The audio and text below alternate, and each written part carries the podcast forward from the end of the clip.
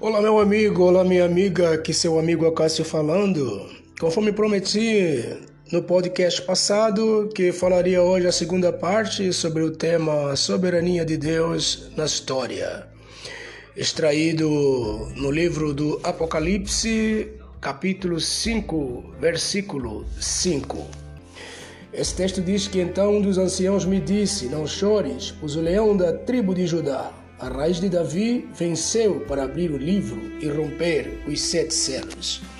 Então hoje nós vamos falar sobre três, as três gloriosas verdades sobre a soberania de Deus na história. Lembrando que esse texto foi extraído na Bíblia Sagrada com devocional do pastor Hernani Dias Lopes. Então, a primeira verdade sobre a soberania de Deus na história é: Deus está sentado sobre o trono do universo. Podemos ver isso em Apocalipse capítulo 4, do versículo 1 a 11. E a segunda verdade, o Cordeiro de Deus está com o livro da história em suas mãos. Podemos verificar isso também em Apocalipse capítulo 5, a partir do versículo 1 a 13. Você pode conferir aí na sua Bíblia.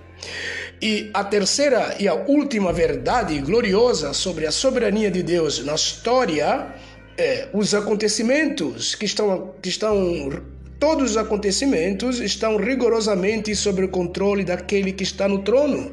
Ou seja, todos os eventos históricos, todas as pandemias, invenções, glórias, sucessos que a humanidade está enfrentando está sob o controle, o controle de Deus. Isso podemos achar em Apocalipse, capítulo 6, a partir do versículo 1 a 17. Vamos lá na primeira verdade. A primeira verdade, Deus está sentado sobre o trono do universo. O trono é lugar de honra, todo mundo sabe, lugar de autoridade e julgamento. Todos os tronos da terra estão sobre a jurisdição desse trono do céu. Todas as coisas no universo são governadas por aquele que está sentado no trono. O trono é o símbolo maior da soberania de Deus. Esse trono não está na terra, mas no céu. O universo não é geocêntrico nem heliocêntrico, mas teocêntrico. Aqui temos a verdadeira filosofia da história: os céus governam a terra. O trono de Deus é um trono de graça e misericórdia, conforme Apocalipse, capítulo 4, versículo 3. O soberano Senhor do universo é também aquele que nos ama e nos deu seu Filho.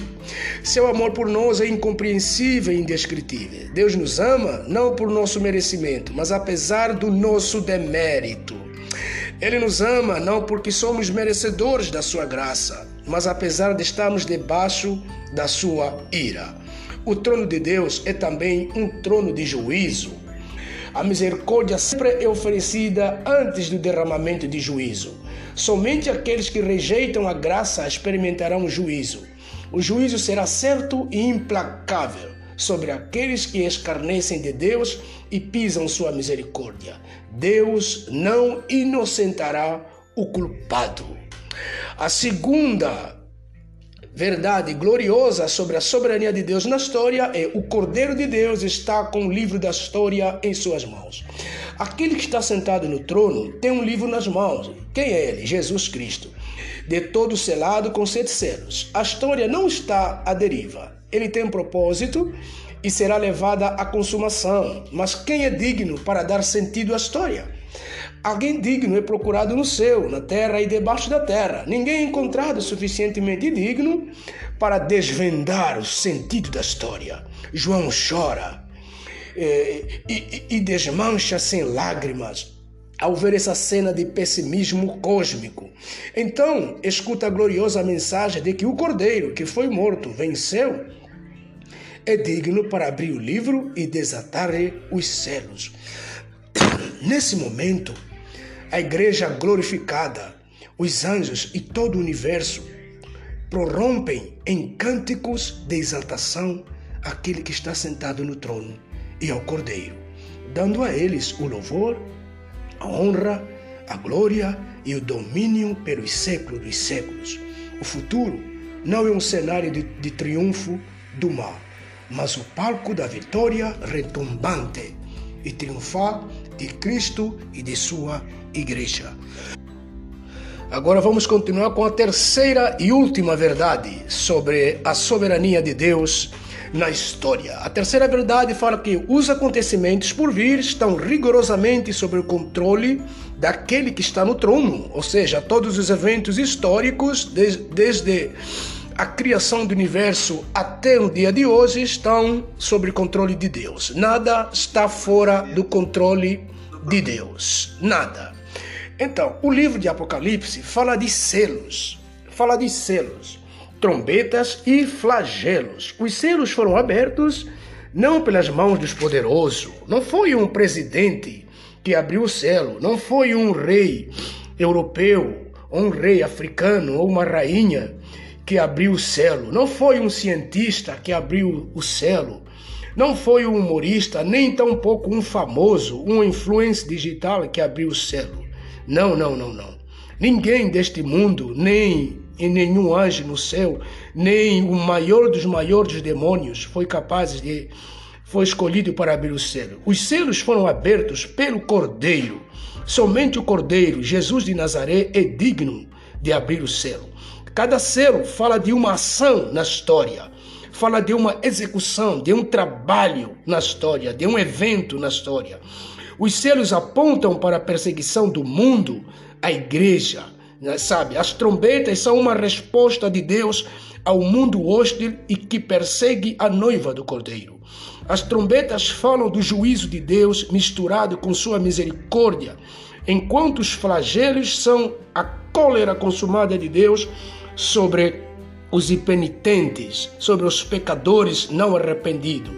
O livro de Apocalipse fala do levantamento e da queda do dragão, do anticristo, do falso profeta e da grande Babilônia.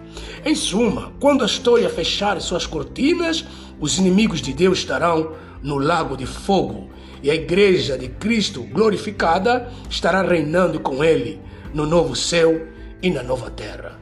Então, meu querido, minha irmã, minha, minha, querida, nós terminamos esse podcast que fala sobre a soberania de Deus na história. Eu quero que você continue firme na presença de Deus, buscando a Cristo, temendo Sua palavra. Quero que você, de repente, que não é crente, creia no Senhor Jesus Cristo e seja salvo. Leia as Escrituras por você mesmo, leia a Bíblia por você mesmo, mude de vida, se arrependa, peça perdão a Deus por cada pecado que você fez e seja livre, como diz a palavra de Deus, se o Filho te libertar, verdadeiramente você será livre. Lembre-se de compartilhar esse podcast, esse link para os teus amigos e amigas e familiares no grupo da tua família. Lembra-te de ir lá no Instagram me seguir. Lembra-te de ir lá no, no, no YouTube também. Você vai encontrar estudos e discipulados. Deus abençoe você e tenha uma semana agradável em nome de Jesus Cristo. Falou seu amigo Acácio César.